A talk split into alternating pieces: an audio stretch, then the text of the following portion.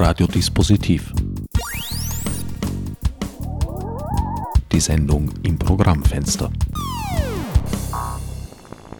Willkommen bei Radiodispositiv. Herbert Gnauer begrüßt euch zu einer Sendung über das Werkel im Goethehof. Meine Gäste heute Doris Nussbaumer, Elfie Resch, Michael Brosch und Wolfgang Pechlaner.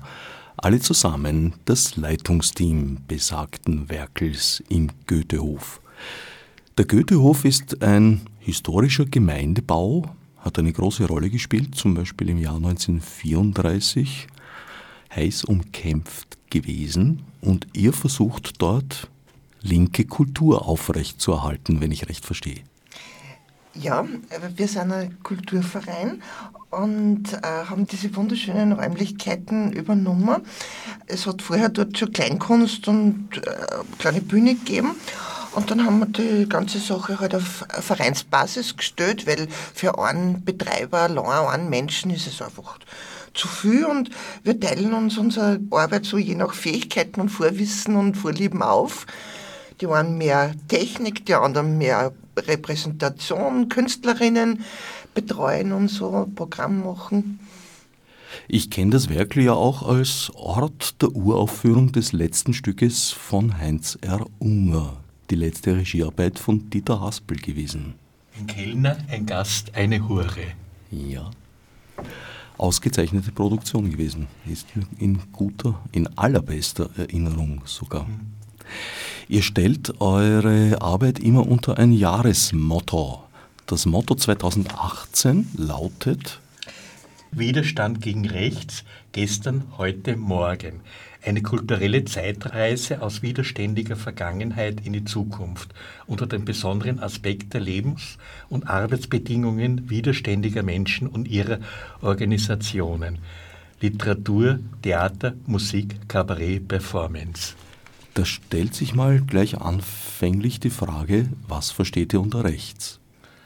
Rechts ist für mich aus der Tradition, aus der Geschichte, äh, es hat mit Nationalsozialismus zu tun. Rechts ist aber auch Kultur, wie sie momentan in den nationalistischen Europa dargestellt ist, wie zum Beispiel Polen und äh, faschistoiden Führungsriegen. Ja, und gegen das muss man ankämpfen, weil es ist alles, es geht alles gegen die Arbeiterschaft. Und da, wenn Arbeiterschaft unterdrückt wird und die Gelder nicht mehr vorhanden sind, dann wird auch Kultur unterdrückt, ganz einfach. Ja. Und gegen das muss man auftreten, ganz einfach. Ja, und dann sieht man ja die Auswirkungen im Moment ganz stark. Etwas, das wir über viele, viele Jahre erkämpft haben, nämlich Frauenrechte, Frauenvereine, die Frauen unterstützen bei ihren Problemen, ja, werden kaputt gespart ja, und äh, werden wieder in die Eigenverantwortung übergeben, dass äh, diese Frauenvereine ein großes gesellschaftliches Potenzial haben, dass sie den Frauen geholfen haben, dass Gesetze verändert worden sind in den 70er und 80er Jahren und dass es seit Jahren nur mehr Rückschritte gibt. Ja? Und das ärgert mich fürchterlich, weil ich bin zu allem auch noch eine Radikalfeministin. Du sprichst die Kürzungen unserer gegenwärtigen Bundesregierung an ja. in diesem Bereich.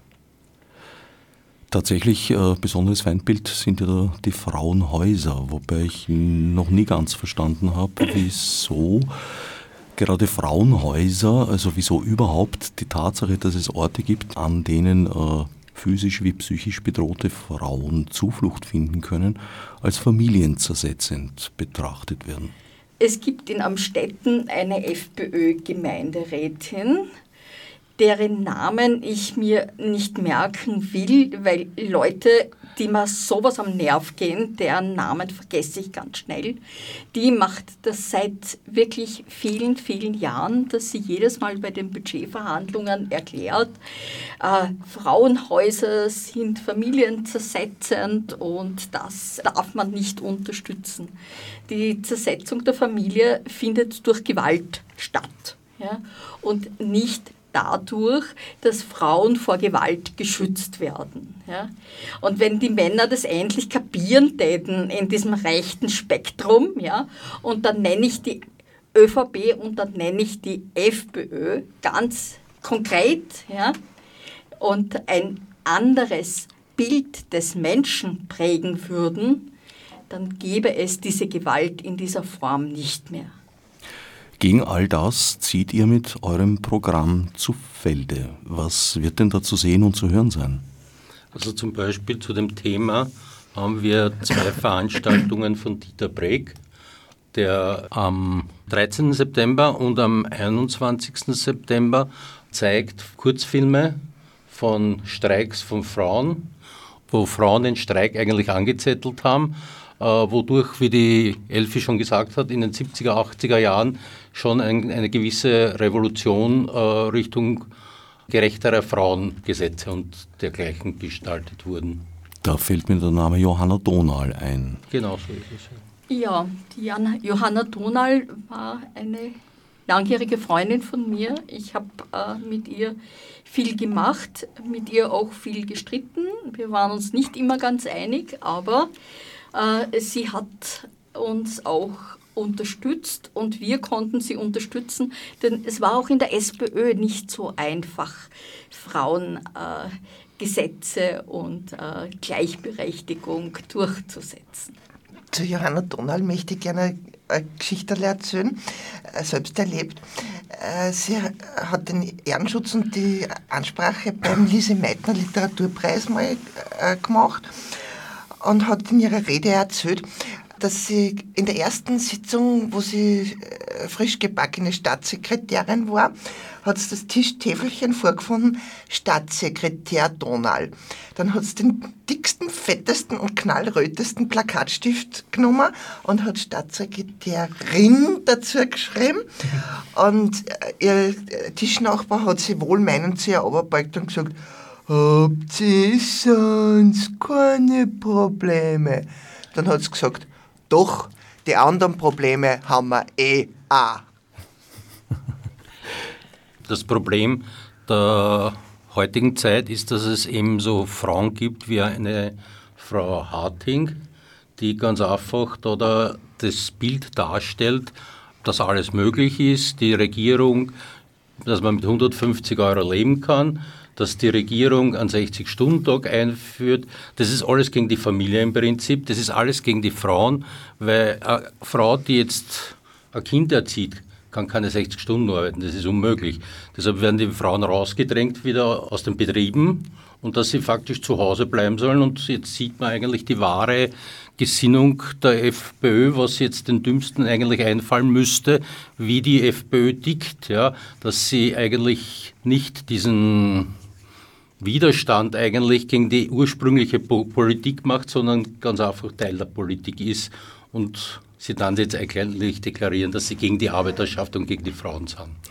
Ja, ergänzend will ich dazu auch noch bemerken, dass ja Frauen äh, nicht nur Kinder erziehen, ja, sondern dass sie auch vielfach für die Alten sorgen und die Alten pflegen. Ja, und auch da ist es nicht möglich. Wenn es 60 Stunden arbeitest, kannst die Menschen dann nur mehr abschieben, jetzt unter Anführungszeichen, weil genau dieses Abschieben, das wird den Frauen ja immer vorgeworfen. Wenn sie die Kinder in die Kinderkrippe geben, wenn sie die Kinder in den Kindergarten geben, wenn sie eine Ganztagsschule für ihre Kinder sorgen, äh, besorgen, ja, und wenn sie dann die Alten nicht brav versorgen und brav pflegen. Aber bitte, wann sollen sie das tun? Ja? Sie haben keine Zeit mehr dafür. Sozialministerin Hartinger-Klein, immer für eine Überraschung gut. Ich war zum Beispiel schon recht überrascht, obwohl das jetzt nicht ihre Sache alleine, dass in einem Atemzug, in einem Aufwaschen praktisch einerseits die maximale Arbeitszeit erhöht wurde, andererseits äh, die Mittel für Kinderbetreuung gekürzt. Das ist in meinen Augen doch paradox, sagen wir mal, wohlmeinend. Na, das zurück zu den 3K. Kinder, Küche, Kirche für die Frauen. Dummerweise kann man sich allerdings in Alleinverdienerhaushalten die Mieten kaum mehr leisten. Ja. Es sind die Mieten viel zu hoch, aber da kann man ja keine Partei mehr ausnehmen, egal wer jetzt dort am Ruder ist. Ja. Nehmen wir Wien. In Wien werden die Mieten automatisch erhöht. Das verdanken wir einer sozialdemokratischen Alleinregierung, dass sie jedes Jahr äh, erhöht werden in Wien die Mieten und damit Wien zu einer Spekulation, dass es in Wien die größten Spekulanten, was Mieten betrifft, gibt. In einer SPÖ-Regierung, die seit ungefähr 30 Jahren, 40 Jahren am Ruder ist, die das alles ändern hätte können, aber die eigentlich der Hauptspekulant in der Regierung ist, in Wien. Das wird der geschiedene Bürgermeister Häupl wahrscheinlich nicht so gerne hören. Ja, aber es ist eine Tatsache, ganz einfach. Und er hat nur das fortgeführt, was der Ziel vorher gemacht hat. Und er tröstet sich mit dem Spritzwein. Spritzwein, Spritzwein hat er gesagt. Übrigens äh, zum Thema Mieten. Werkel ist ja eine Bürogemeinschaft mit zwei Mietrechtsinitiativen. Das eine ist eben die Mieterinneninitiative. Die sind sehr gut auf äh, die Wohnformen von WG und Gemeinschaftswohnungen spezialisiert und beraten auch bei der ÖH, aber auch bei uns in der Südtaustraße. Und das andere ist das Mieter-Selbsthilfezentrum. Die sind halt auf allgemeine, was auch immer, was sie die Hausherren oder in dem Fall ist Hausfrauen ein bisschen ein blöder Begriff, aber die, äh, die Hausherrschaften einfallen lassen. Und äh, die machen auch Beratungen, sodass sie die betroffenen Leute dann selber informieren können, dass dann wissen, wo müssen sie nachschauen und dass sie auch auftreten gegenüber einem mächtigen Widersacher haben. Josef Iraschko. Genau, ja. Also nach der Sommerpause eröffnet ihr mit einem kleinen Filmfestival, wenn ich das richtig verstanden habe. Was wird es dann zu erleben geben? Also eröffnen also, ist also das ja noch gar nicht. Das allererste ist der traditionelle erste Donnerstag pro Monat. Der Gerald Grassel von der Literaturzeitschrift Tarantel und dem äh, Werkkreis Literatur der Arbeitswelt macht an den meisten ersten Donnerstagen Literaturpräsentationen, Lesungen. Und diesmal wird es November 1918 in der österreichischen Literatur sein. Und am 4. Oktober, da tritt eben wieder das Trantl Lesetheater mit Gerald Grassl auf, Staatsbürger Peter Paul Wiblinger. Das wird eine Hommage werden. Und jedes Monat haben wir eine Veranstaltungsreihe und zwar heißt die GLP bringt Kultur nach Kaisermühlen und Kunst zur Realität. Da treten Künstler auf verschiedener Genre und wir geben faktisch jungen Nachwuchskünstlern eine Chance, einmal das auszuprobieren, wie es ist, auf einer Bühne zu stehen. Da sind wir ganz stolz drauf, weil das ist eigentlich ein äh, da haben wir klein angefangen, fast keine Zuschauer und jetzt haben wir Zuschauer schon dort und es äh, entwickelt sich gut und wir haben auch eine äh, Förderung bekommen. Und im Zuge der Förderung muss auch gesagt werden, dass wir ein Sommerfest gemacht haben im traditionellen Goethehof dass wir dort ein äh, Sommerfest gemacht haben mit Menschen mit besonderen Bedürfnissen, äh, mit Integration, also das komplette Spektrum, was eigentlich der Regierung am Nerv geht. Für alle, die jetzt nicht wissen, vielleicht was GLB ist. Der GLB ist eine Gewerkschaftsfraktion des ÖGB. Wir sind eine linke Fraktion und bei uns kann eigentlich jeder mitmachen, außer, ich sage mal, das rechte Spektrum, FPÖ oder sagen wir die neue Regierung könnte auch nicht mitmachen mit ihren Ansichten, wie man Menschen unterdrückt. Also das wären Ausschlussgründe, sage ich einmal. Wie buchstabiert sich GLP? Gustav Ludwig Bertha, gewerkschaftlicher Linksblock. Und äh, wir in Wien arbeiten sehr eng mit dem Werkel zusammen. Wir unterstützen das, weil wir der Ansicht sind, äh, eine politische Organisation, gewerkschaftspolitische Organisation, äh, hat nicht nur die Aufgabe, Politik zu machen, sondern sie hat die Aufgabe, sich um Sport zu kümmern, auch, auch um äh, äh, Kultur. Und ich sage, das betrifft das komplette Leben im Prinzip, ja. Und deshalb verabschiedet sich diese Regierung ÖVP, FPÖ komplett von der Kultur. Kultureinrichtungen wie Frauenhäuser und dergleichen werden gekürzt. Und die Lebensgrundlage dieser Vereine ist im Prinzip sehr gefährdet. Die alten großen Gemeindebauten, zu denen der Goethehof ja zählt, waren ja mit Theaterräumen und Bibliotheken ausgestattet. War das im Goethehof auch so? Es hat äh, auf jeden Fall äh, von Anfang an einen Kindergarten gegeben, äh, Reformkindergarten, Montessori-Pädagogik.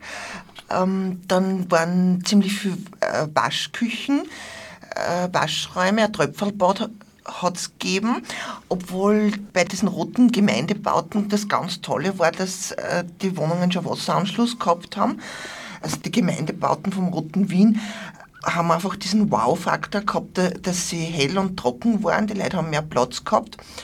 Im Gegensatz zu diesen alten Mietskasernen, wo es zusammengefärbt waren und teilweise Bettgeher und dann natürlich irrsinnig viele Bakterien herum waren und sich gegenseitig mit alles angesteckt haben.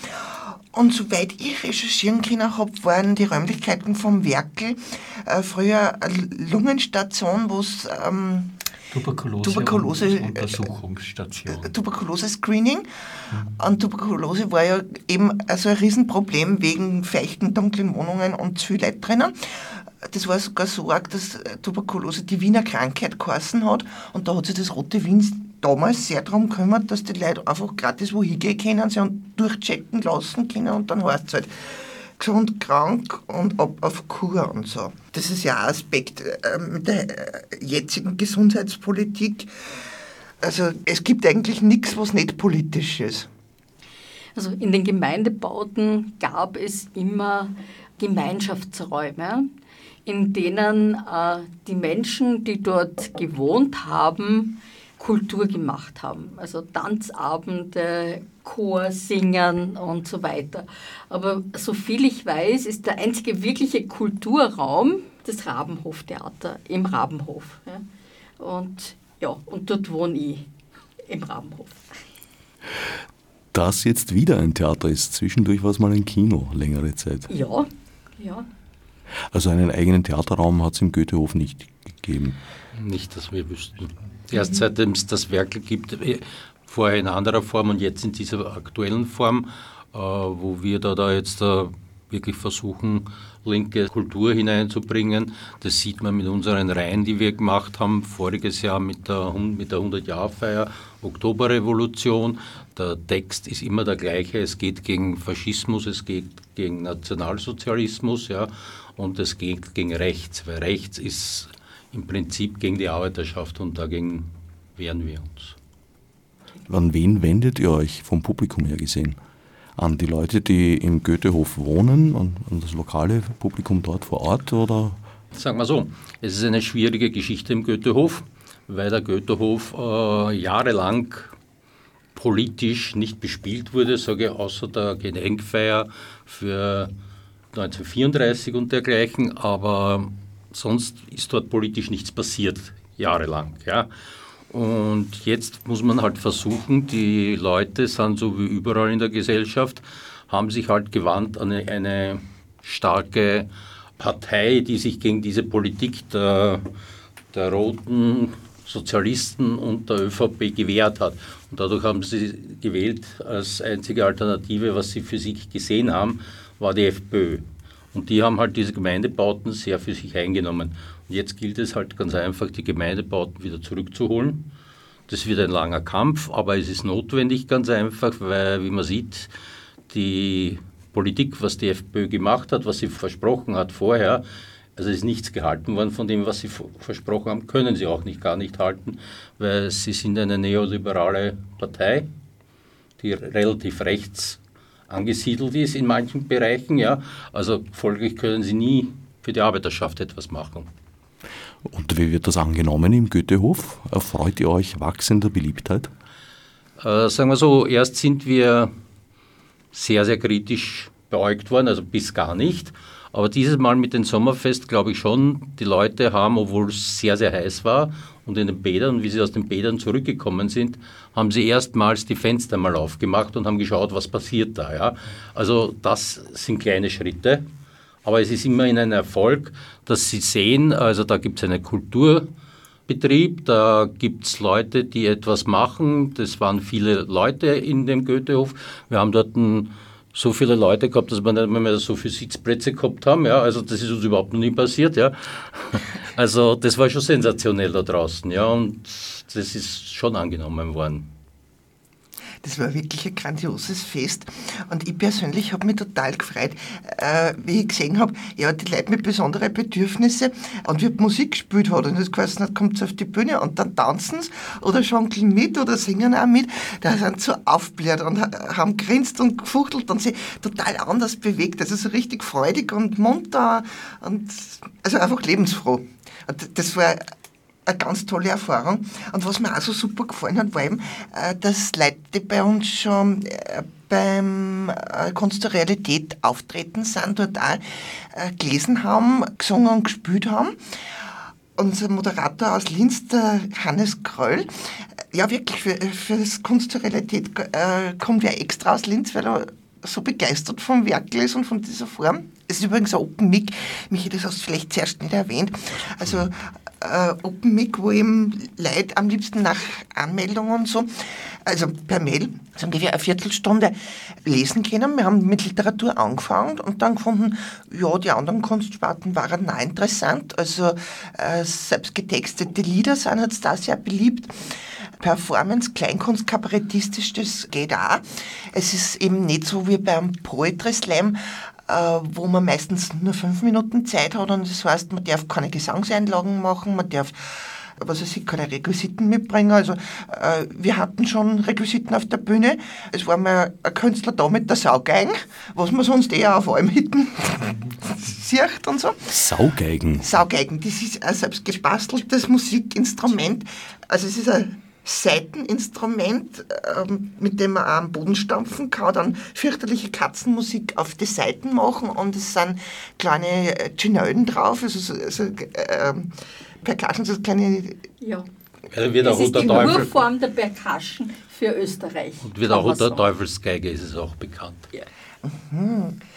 Und weil es gerade so schön zum Thema passt, wir haben dieses Open Mic natürlich eben politisch, realitätsbezogen, kritisch ausgerichtet, sagen aber auch noch dazu, dass man Dialektauftritte äh, sehr favorisieren, und zwar wurscht welcher Dialekt, ob es jetzt Umgangssprache ist, ob es Storsteirisch ist oder Wernerisch, aber mir persönlich, ich war früher Vize von den österreichischen Dialektautorinnen, ähm, mir persönlich ist einfach Dialektliteratur total wichtig und ich habe in meinem gleichen Buch ein paar Dialekttexte und immer wieder Austrazismen und ich möchte andere Künstler und Künstlerinnen dazu anregen, das wirkliche Muttersprach, die Kindheitssprach künstlerisch umsetzen und auf die Bühne bringen. Und eins möchte ich noch erwähnen, aus diesen Kunst zur Realität dieser, dieser Künstler. Ja. Am 1. und 2. September ist das Volksstimmefest und der GLB hat ein relativ großes Dorf dort mit Bühne. Und das heurige Fest zum Beispiel auf der GLB-Bühne, bis auf eine Gruppe, ja, also wird durchgespielt Samstag und Sonntag, bis auf eine Gruppe sind alle durch die Bank schon im Werkel aufgetreten und haben auch beim Kunst zur Realität teilweise angefangen. Also eine Talenteschmiede auch, das Werkel. Weise, ja. Der Zustrom aus dem Gemeindebau selber äh, ist also noch ausbaufähig, sagen wir mal. Aber trotzdem sind eure Veranstaltungen ganz gut besucht, soweit ich weiß. Aber ähm, der Michael hat vorher auch erwähnt, dass wir eine Förderung bekommen haben. Die Förderung haben wir vom Bezirk bekommen. Und der Bezirksvorsteher hat, nachdem die Förderung bewilligt war, den ersten Abend beim Open Mic besucht. Und ich glaube, es hat ihm sehr gut gefallen, weil er hat darauf dann den Ehrenschutz für unser Hoffest übernommen. Und dafür wollen wir ihm natürlich danken. Das ist wunderbar und wir hoffen, dass die Zusammenarbeit weiterhin so gut sein wird. In welchem Bezirk liegt das Werk? 22. Donaustadt. Donaustadt. Donaustadt. Transdanubien. Ja. Mhm. Also direkt in Kaisermühlen eigentlich. Aber es finden durchaus auch Leute aus Cis-Danubien den Weg zu euch über die wiederhergestellte Reichsbrücke. Äh, Reichsbrücke kann ich persönlich jetzt nicht so sagen, weil ich begeisterte Öffi-Benutzerin ohne Auto und sogar ohne Führerschein bin. Ich habe das schon so oft erlebt. dass Leute zum ersten Mal ins Werk kommen und dann sagen, da ist man ja mit der U1 eh schnell da. Also wir sind in 5 G-Minuten äh, von der Station bei der Universität, also äh, VIC Kaisermühlen. Und wenn man irgendwo in Zisternubien relativ schnell zu U1 kommt, ist man flutscht die Wutsch bei uns draußen. Ähm, da sind Leute dann positiv überrascht, dass das so einfach geht. Und einer von unseren Kabarettisten der ersten Stunde, der Benny Turicek gesagt, äh, sehr viele Leute meinen, dass äh, nach Transdanubien in Reisepass mitnehmen müssen und ein Flugticket lösen müssen. Das ist aber nicht so. Das ist wirklich nicht so. Tatsächlich gab es ja mal einen Flughafen Aspern. War in der Zwischenkriegszeit. ist. Vor allem dort, wo jetzt die Seestadt steht. In der Zwischenkriegszeit der größte Flughafen Europas, glaube ich, wenn ich nicht irre. Aber der Flughafen war wirklich dort, wo General Motors waren. Mhm. Und das andere Teil ist zwar auch Aspern, mhm. aber dort, wo die Wohnungen sind, ist nicht das Flugfeld. Ja. Also das ist nur ein Anbau. Äh, der Teich ist die Grenze. Also wir haben zum Beispiel eine Veranstaltung gehabt von, wie heißt der noch mit, der was, das Kaisermünd oder Norbert Keinz. Genau, der Norbert Keinz, der macht Vorträge über Kaisermühlen und das ist sehr interessant eigentlich, äh, was er gebracht hat für die Geschichte Kaisermühlen, wie sich Kaisermühlen entwickelt hat, aus welchem großen Gebiet, es geht bis in den zweiten Bezirk ist das gegangen, das Kaiser, was alles zu Kaisermühlen gehört hat früher, ja. Kaisermühlen war Teil vom zweiten Bezirk. Teil, Teil vom zweiten Bezirk, ja, so genau so ist ja. es, ja. Und jetzt, das Gebiet war riesengroß und das ist jetzt eigentlich so zusammengeschrumpft, aber es ist sehr interessant, äh, wenn man so die Geschichte eines Bezirks und wir haben da Gott sei Dank den Norbert Keins im, im 22. Bezirk in Kaisermühlen, der sich da sehr über diese Geschichte und der auch schon ein paar Mal bei uns im Werkel aufgetreten ist. Und das ist auch, hat einen großen Zuspruch, der tritt auch in der Kirche auf mit diesen Programm und dergleichen. Also das ist schon eigene Größe. Das war ja witzig, wie ich überhaupt mit ihm bekannt worden bin. Äh, ich habe ähm, einmal gesucht, äh, Goethehof historische Fotos, weil ich eben so Sachen herausfinden wollte, was war früher dort, stimmt es, dass da eine Polizeistation war, äh, ja, stimmt übrigens, und äh, es hat ein Café Goethehof gegeben und so. Ja, und dann bin ich eben auf diese Seiten kaisermühlen.eu gekommen und hat den ganzen Nachmittag gelesen, gelesen, gelesen, Foto angeschaut. Also da waren dann ein paar Stunden weg. Und dann habe ich dem Seitenbetreiber eben dann bei Keinz äh, lobend angeschrieben, dass das so toll ist und ich so viel erfahren habe. Und wie es sich so ergibt, äh, sein Sohn und dessen Kollege, die sind Nachwuchszauberer und die haben bei uns äußerst erfolgreiche, bestens besuchte Taubershows äh, gehalten. Ich muss dazu sagen, wie wir es angefangen haben, äh, war der Bruder von Norbert gerade erst mal 15 äh, und so sowas von trainiert, fingerfertig und auch elegant und bühnenpräsent. Also das kann man dann auch als Talenteschmiede bezeichnen. Du wolltest was sagen, glaube ich, zur Polizeistation. Die war daneben. Die Polizeistation im Goethehofer gab es eine Polizeistation, die war neben dem Werke. Jetzt ist es renoviert worden und bis zur Renovierung hat man noch gesehen, äh, wo die Tür von der Polizeistation war und wo das Schild gewesen ist von der Polizeistation. Also auch die Auseinandersetzung mit der Geschichte des Ortes spielt bei euch eine Rolle. Ja, auf jeden Fall.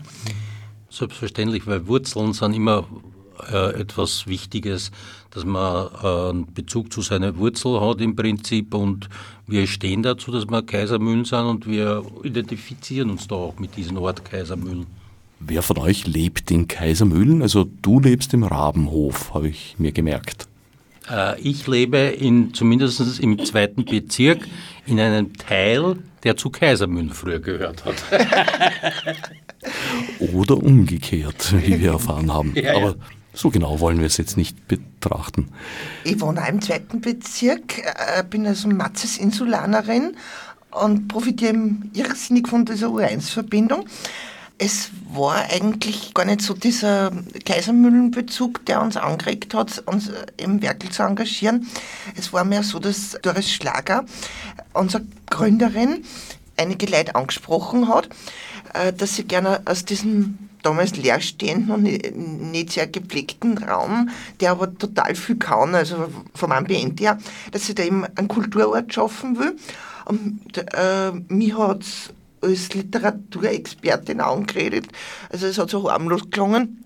Magst nicht einmal vorbeischauen und eventuell was Literarisches machen, also was veranstalten? Und weil es ja dann leider schon gesundheitlich sehr schlecht gegangen ist, war das absehbar, dass sie eigentlich ähm, andere Leute als Vereinsvorstand vorsieht und da eben suchen muss. Und was halt so, magst nicht was über Literatur machen, angefangen hat, hat dann so geendet, schwuppdiwupp war er die Vorsitzende. Also irgendwer muss halt nominell für die Vereinspolizei diese Ämter ausfüllen, aber entscheiden da wir eh basisdemokratisch, aber ich, ich bin halt eben die Vorsitzende. Und Delphi meine äh, relativ neue Witze und der Wolfi Schriftführer. Und übrigens Technikexperte, sei es jetzt Bühnentechnik, Licht und Ton, also Homepage, Newsletter, also die ganze EDV-Sache. Warst du eh früher Pro Programmierer? Ja. und bei mir war das so, der Herr Jeraschko hat mir einmal gesagt, ich soll zu so einer Sitzung kommen und soll mir das einmal anschauen, ob ich vielleicht Ideen hätte. Und ab dem Zeitpunkt war ich gefangen und jetzt bin ich dabei. Jetzt habt ihr ein bisschen was schon erzählt über die Aufgabenteilung. Du hast einen literarischen Hintergrund, inwiefern? Äh, ich habe jetzt mein drittes Buch veröffentlicht und schreibe eigentlich schon seit ja, so Teenageralter. Da bin ich durch einen Volkshochschulkurs Kreatives Schreiben eben auf, auf die schreibpädagogische Schiene äh, gekommen. Dann habe ich eben den Ausbildung zur Schreibpädagogin absolviert. Das war damals noch am Polycollege Stöbergassen. Und wir, also dieser andere Verein, haben uns dann äh, selbstständig gemacht und haben den Berufsverband österreichischer Schreibpädagoginnen gegründet. Insofern habe ich schon ein bisschen in das Prozedere des Vereinsgründens schnuppern können. Dann äh, war ich eben bei den österreichischen Dialektautorinnen aktiv und habe eben nach der Schreibpädagogik-Ausbildung äh, nur einen anderen Lehrgang besucht, das Institut für narrative Kunst, literarisches Schreiben. Und ich habe, ich glaube 97 war das, den Lise Meitner Literaturpreis bekommen. Das ist ein feministischer Preis oder war ein feministischer Preis zum Thema Frauen in Naturwissenschaften und Technik. Und eben, ja, dann ist es mit Lesungen und äh, Veröffentlichungen in Literaturzeitschriften weitergegangen. Dann habe ich einen Lyrikband rausgebracht. Meine Sprache heißt Fram und das Eismeer ist ihre Stille. Das ist ja typisch, weil Lyrik ist ja verdichtete Sprache und was muss ich da als Titel nehmen? Einen ganzen Satz. Die verrückte Nuss. Ja, nachher äh, habe ich Kurzgeschichten das Programm Pandora äh, veröffentlicht und jetzt mein nächstes ist bei der Edition Fabriktransit äh, erschienen, das heißt Mörderische Menschenspiele. Du bist der Techniker, also ja. auch für Licht, Ton ich war und. immer schon an Literatur interessiert. Von den Naturwissenschaften kam ich her und war äh, Programmierer, Systemprogrammierer und ähm, bin halt durch meine Frau zum Werkel dazugekommen die übrigens neben mir sitzt, meine Frau. Also ein Familienbetrieb gewisserweise. Sozusagen. Und wir haben auch unsere Hochzeitsfeier im Werk abgehalten. Wir haben eines äh, Freitags vor zwischen vier Jahren brav standesamtlich geheiratet und am Samstag haben wir die Pastafari-Hochzeit, es war übrigens die erste öffentliche Pastafari-Hochzeit, die auch dokumentiert worden ist in Österreich, also das Ritual von der Kirche des fliegenden Spaghetti-Monsters. Der Nico Alm hat uns, äh, da war damals der oberste Macarone, der hat uns auf der Werkelbühne getraut, nachdem wir eh schon eben bürgerlich äh, verheiratet waren. Und da haben wir eben Nudelsiebe, dekorierte Nudelsiebe aufgehabt, Nudelsieb-Kopfbedeckung und äh, haben rituell Spaghettis verzehrt, so wie Susi und Strolch das machen. Die lutschen beide an einen Spaghetti so neu, bis sie die Schnäuzchen nähern und es hat dann eine Busse gegeben, das haben wir aufgeführt und äh, es hat die Ritualspeise Ramen gegeben, also Nudelsuppen. Ihr seid praktizierende Pastafari. Ja. Ja, Wobei das ja eine sehr offene Religion ist. Also man muss nicht furchtbar viel praktizieren, aber rituelles Nudelessen gehört dazu. Ich mag Pasta total gern. Und ähm, es heißt ja, dass es im Pastafari-Paradies einen Biervulkan gibt. Wolfi hat sehr gern Bier. Und ich bin zu der Kirche beitreten, wie mit, erst nachdem ich mich erkundigt habe, gibt es da vielleicht ein paar Szenas äh, mit Wein und Cocktails, Vulkane und dann hat es geheißen, alles gibt es im Pastafari-Paradies. Äh, ich muss nicht unbedingt Bier trinken anfangen, aber ich gesagt, gut, passt mir, dann geht äh, dazu. Das zentrale Axiom der Pastafari ist ja, dass es gar keine Schwerkraft gibt, sondern dass wir auf der Erde bleiben, weil uns das fliegende Spaghetti-Monster den, Dank, den Dankeln auf dem Boden äh, hält. Ja, äh, das hat ein amerikanischer, also US-amerikanischer Physiker entwickelt, Bobby Henderson. Er hat sich darüber geärgert, dass äh, nicht nur die Da Vinci-Evolutionslehre in manchen Staaten der Vereinigten Staaten unterrichtet wird, sondern die Kreationisten haben es durchgesetzt, die sagen halt, ja Gott hat die Welt erschaffen vor ein paar tausend Jahren und den Menschen und plupp und so. Und das muss auch an Schulen unterrichtet werden, weil so auf die Art Meinungsfreiheit, aber Meinungsfreiheit wird in dem Sinn nicht, nicht so verstanden, dass halt die Wissenschaft unterrichtet wird und äh, das andere weglassen, sondern naja. Und dann hat er sich gesagt, so, ich gründe jetzt eine eigene Religion, die voll absurd ist, also äh, geplant war sie als Religionsparodie. Man muss nicht nur den christlichen Gott anbeten, sondern es gibt halt auch das fliegende Spaghetti-Monster. Das ist halt so ein Wuhu aus äh, Spaghettis und hat zwei Fleischbällchen drauf und Tomatensauce und oben hat es zwei Tentakel, so wie, wie Schnecken, also Tentakelfühler, wo die Augen drauf sitzen. Also es ist ein, recht ansehnliches Liebesmonster und das sagt halt nicht, du sollst und du darfst nicht, also, sondern es hat so äh, sieben oder acht Prinzipien. Mir wäre es echt lieber, wenn du.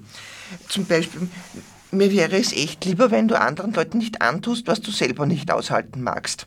Also eine Version von der goldenen Regel, was du nicht willst, dass man dir tut, das füge auch keinem anderen zu oder behandle Leute so, wie du auch behandelt werden willst ähm, es hat dann eigentlich durchaus philosophische äh, Hintergründe, die kommen zwar in so einer Art Kasperlbandel dabei, aber zum Beispiel diese Aussage, sei nicht Arsch zu anderen Leuten und so, wüsste das aber auch nicht, das unterschreibe ich voll und da kann es auch ruhig einmal lustig zugehen und dann heißt es halt, das rituell Nudeln essen, man muss keine Hostienplattel nehmen, sondern Nudeln gängen auch. Wie groß ist die Gemeinde zurzeit? Ich glaube, das letzte Zahl, die ich weiß, sind, glaube ich, 600 in Österreich. Und die Anerkennung als Religionsgemeinschaft? Die wurde uns, also nicht als Religionsgemeinschaft, als Bekenntnisgemeinschaft.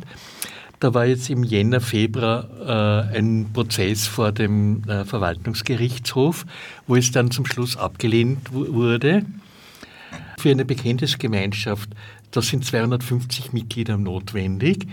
Der Richter hat sehr, sehr viele Zeugen befragt. Alle haben gesagt, dass sie dabei sind und an das glauben.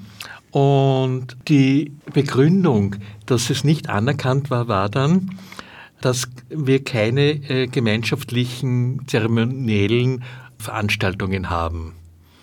Kein gemeinschaftliches Spaghetti-Kochen? Genau. Na, das hätte sich doch sicher einführen lassen können. Äh, es gibt seitdem ein paar Treffen, wo wir gemeinschaftlich ähm, in eine Pizzeria gehen und Spaghetti essen. Es ist eigentlich ein Widerspruch in sich, weil für äh, die Kirche des fliegenden Spaghetti-Monsters ist es ja charakteristisch, dass man nicht in dem Sinne Gruppenzwang hat und man muss jeden Sonntag in die Kirche gehen. Es heißt zwar, ja, unser Feiertag ist der Freitag und da kann man Nudeln feiern, aber man muss nicht das ist nicht so, dass man dann beichten wird, weil man am Sonntag nicht in der Kirche war oder gar, dass man Ostern versammelt hat und so. Das ist alles so locker und das ist uns dann vom Bundesverwaltungsgericht negativ ausgelegt worden, was eigentlich ein zentraler Inhalt ist, aber da kann man nichts machen und äh, das Prozedere ist weiter im Laufen und äh, man hat da ja einen, einen Anwalt, das noch zu werdende Kirche und wir werden weiter die Anerkennung als Bekenntnisgemeinschaft äh, vorantreiben, anstreben, dafür arbeiten. Und sonst treffen wir uns halt ja, in einem Lokal, das auch für die Leute aus Niederösterreich, die St. Pöltner gut gelegen ist und wo die Wiener und Wienerinnen hinkommen. Und da wird halt dann gefuttert und diskutiert und Gaudi gehabt. Das ist unser gemeinschaftliches Feiern. Also Es hat nur eine Hochzeit gegeben. Ja. Ansonsten ist es kein ritueller Ort, das Werkel von der Kirche des fliegenden Spaghetti-Monsters. Aber eine Frage muss ich doch noch stellen. Worin besteht der Unterschied zwischen einer Religions- und einer Bekenntnisgemeinschaft? Äh, Bekenntnisgemeinschaft sind mindestens 250 Mitglieder notwendig. Und äh, vereinsrechtlich ist eine Bekenntnisgemeinschaft besser gestellt als ein Verein. Aber was ist eine Religionsgemeinschaft? Religionsgemeinschaft müssen, glaube ich, mindestens 20.000 Mitglieder haben und seit zehn Jahren bestehen. So, so Also irgendwie seit zehn Jahren muss man Bekenntnisgemeinschaft Gemeinschaft sein, damit man um eine Religionsgemeinschaft anerk um Anerkennung such, ansuchen kann. Also das ist die Vorstufe praktisch. Das ist die Vor Bekenntnisgemeinschaft ist die Vorstufe. das Fegefeuer. Ja.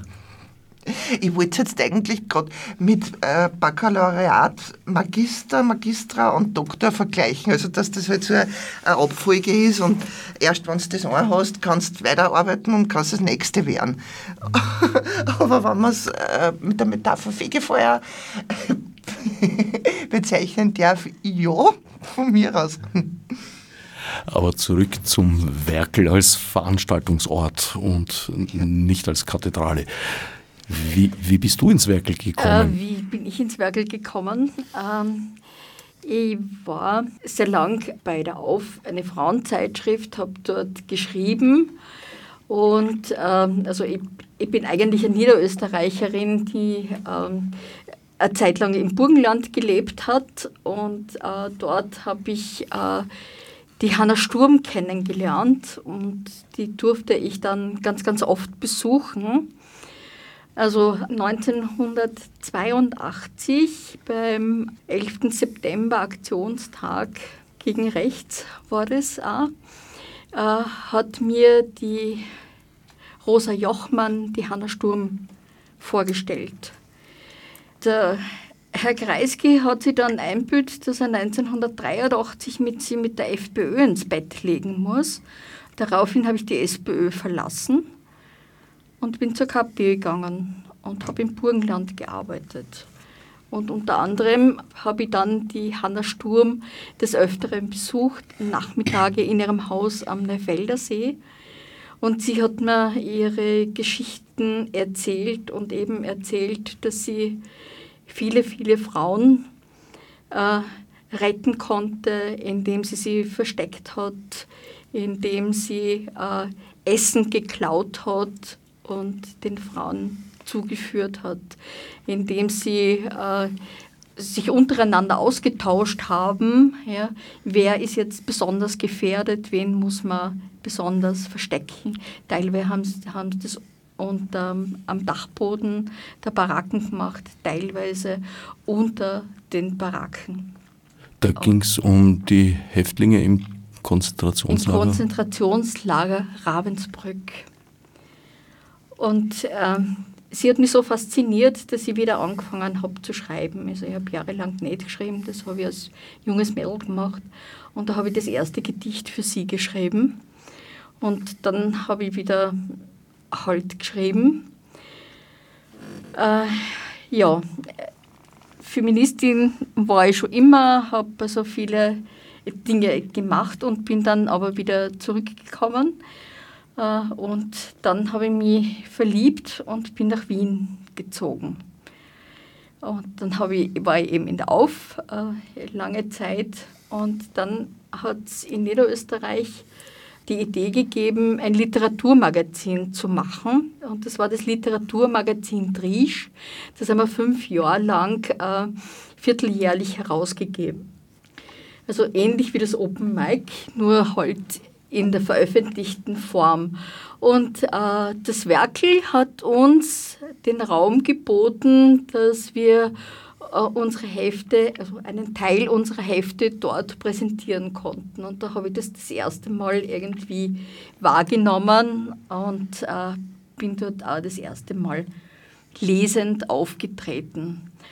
Und dann 2016 habe ich gesehen, dass es ähm, das Jahresthema für 2017 100 Jahre Oktoberrevolution ist.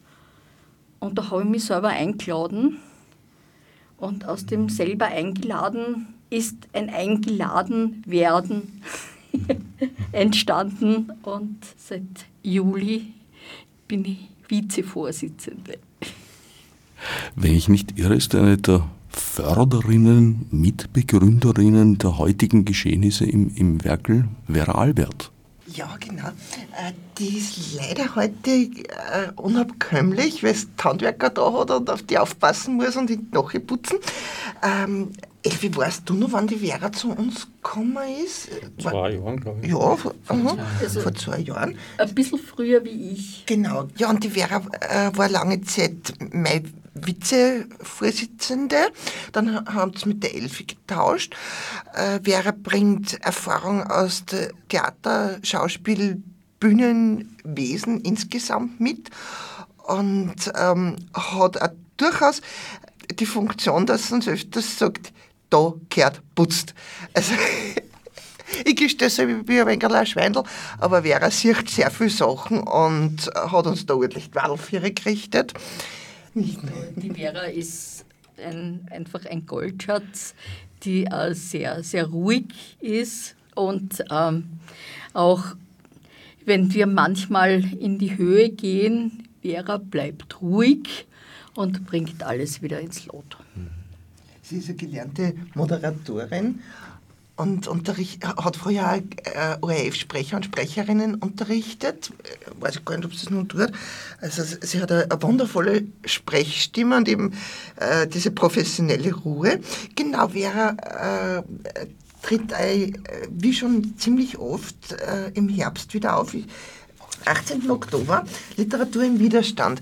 Da liest sie gemeinsam mit Judith Gruber-Rizzi und Gabriela Schmoll verschiedenste Texte von Bertolt Brecht, Erich Fried, Theodor Kramer, Oswalda Tonka, Ari Rath. Übrigens, Oswalda Tonka war ähm, Arbeiterin und hat ihre Lebenserinnerungen aufgeschrieben und das Buch ist auch bei uns präsentiert worden. Buch, Buchengasse, Buchengasse, Buchengasse 100. 100. Mhm. Also ihr beide seid quasi die künstlerische Leitung des Werkel. Sehe ich das richtig? Eigentlich sind alle äh, vom Team Kulturmenschen und äh, haben wirklich einen Trotz zur Kunst. Und da zeigt sich halt auch wieder die jeweilige Vor Vorliebe, Neigung. Also ich bin mehr von der literarischen Schiene. Äh, Vera kennt sich sehr gut mit äh, Theater aus. Der Michi hat wirklich das Ohr für Musik.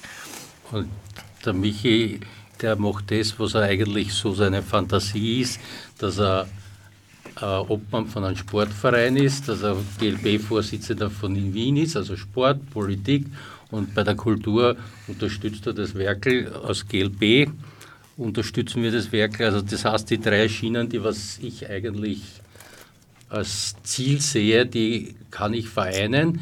Ja, und durch den Sportverein haben wir eigentlich dieses Sommerfest eigentlich auf die Füße gestellt, weil wir im, im Sportverein äh, sowohl eine Volleyballschiene haben, also für Mädchen und gleichzeitig haben wir eben diese Sparte für Menschen mit besonderen Bedürfnissen, die immer größer wird im Prinzip. Ja, weil, aber wie, wie gesagt, wir sind da auf dieser Schiene eigentlich ohne Subventionen unterwegs. Ja. Also das ist schon sehr hart, aber es geht. Und ja, im Werkel haben wir eine kleine Subvention, aber trotzdem sind wir im Prinzip immer sagen wir so, dass wir akkurat eine Null schaffen. Wenn man Anschaffungen hat, dann muss, muss sich der GLB wieder was überlegen, dass das funktioniert oder dergleichen. Und ja, das ist halt meine Aufgabe, da ich logistisch und sage mal, der, der GLB kleines Geld hat, dass er dort auch ein bisschen zu unterstützen geben kann. Also so funktioniert das. Und die Logistik, da ich Logistik gelernt habe und logistisch unterwegs bin, ja, das sieht man auf dem Volksstimmefest. Also ich kann das alles zusammenbringen, ja, weil ich, ich mache das ganze Fest am Volksstimmefest, das ist unter meiner Leitung, also da ist Bühne, da werden wir ein Volleyballturnier haben, ein Fußballturnier werden wir dort haben, dann werden wir für Kinder verschiedene äh, Veranstaltungen haben, Wurfschießen, also Zielschießen und lauter so Geschichten. Also das heißt Familie, Kultur und Sport und Politik. Ja. Also das ist genau das, was wir da am Volksstimmefest machen und ja, und es gelingt mir Gott sei Dank, dieses alles irgendwie unter den Hut zu bringen, was immer schwieriger wird von der Zeit, aber es geht doch. Also das Werkel ist gewisserweise das kleine Winterquartier, der kleine Winterzirkus des Volksstimmefestes? So ungefähr, ja. Aber das, das, das Werkel dort fürs Volksstimmefest im Prinzip ist für den GLB jetzt da äh, die Kaderschmiede, sage ich mal, diese Künstler, die wir präsentieren können, ja, und die wir uns auch leisten können, ja, weil, weil man schon im Musikgeschäft ist das genauso wie im, beim Sport, im Fußball, ja, die Gagen gehen immer mehr hinauf, also muss man sich die Künstler selbst erziehen und sage ich einmal so, dass man es sich leisten kann. Ja? Und das ist halt das, wo man daran arbeitet und das funktioniert mittlerweile ganz gut. Und der Rest der Arbeit, die getan werden muss und die uns auch ein bisschen Geld einbringt, ah, das machen wir natürlich ehrenamtlich. Und da ist es wurscht, welche äh, Funktion eine Person hat. Ja. Sie steht in der Küche oder sie wascht auch das Klo. Also die Brote. wir schmieren, also wir tun alles, was notwendig ist, um den Betrieb aufrecht zu erhalten. Äh, hier und da huschen wir dann ganz schnell auf die Bühne und wieder schnell zurück, um äh, wieder Ausschank zu machen. Widerstand gegen Rechts, das Jahresthema 2018. Steht das Jahresthema 2019 schon fest? Mhm.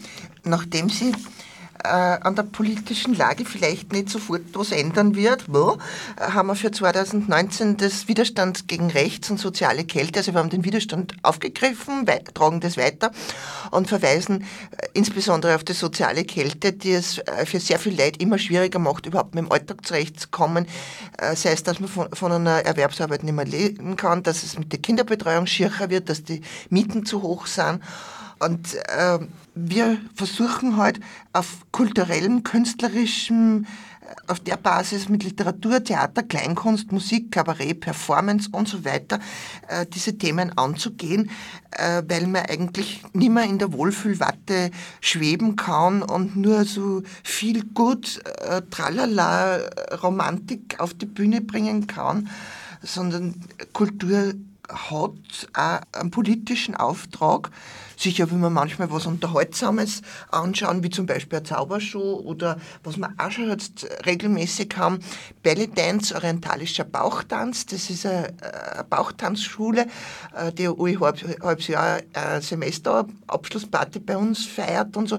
Ja klar, will man einmal tanzen, feiern, Spaß haben, aber es ist ein Aspekt von emanzipatorischer Kulturarbeit, dass man eben gesellschaftskritische, widerständige Themen bringt und der Kunst ermöglicht, neben den reinen Unterhaltungswert da das gesellschaftliche Entwicklungspotenzial auszuschöpfen.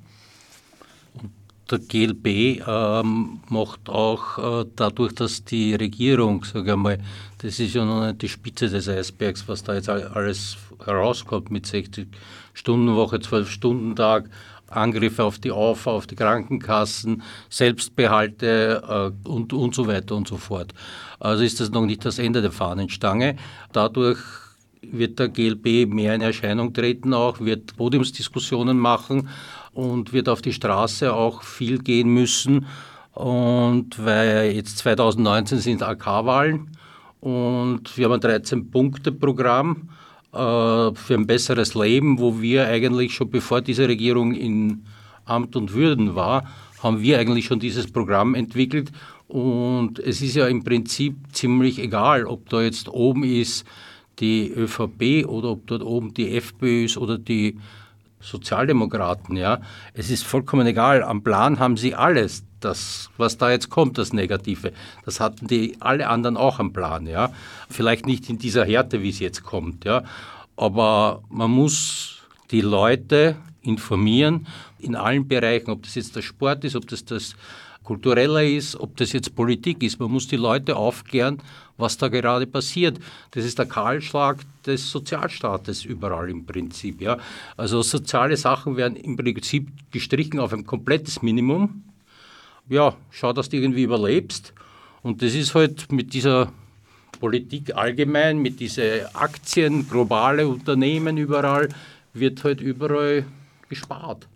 Und was ich noch als ganz, ganz wichtigen Aspekt finde, ist, dass überlegt wird, die Notstandshilfe abzuschaffen und Menschen, die arbeitslos sind, nach dem Anspruchszeit in der Arbeitslose in die Mindestsicherung schickt.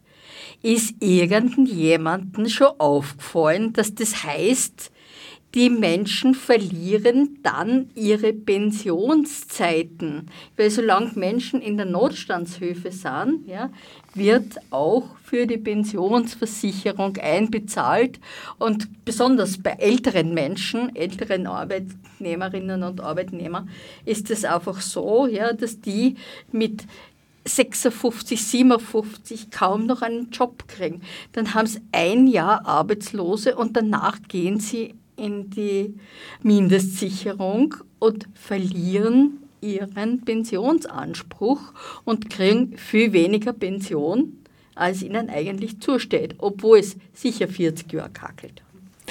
In diesem Sinn kann ich dem Werkel nur eine erfolgreiche Saison 2018-2019 wünschen. Dankeschön.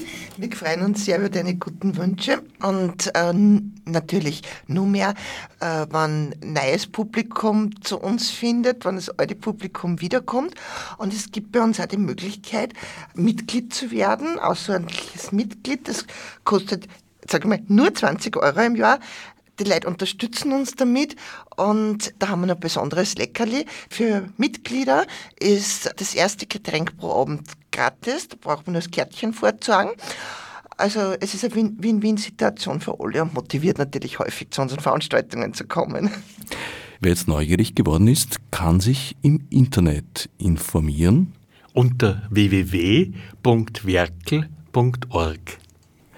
Ich danke Doris Nussbaumer, Elfi Resch, Michael Brosch und Wolfgang Pechlaner für den Besuch im Studio und allen anderen fürs Zuhören.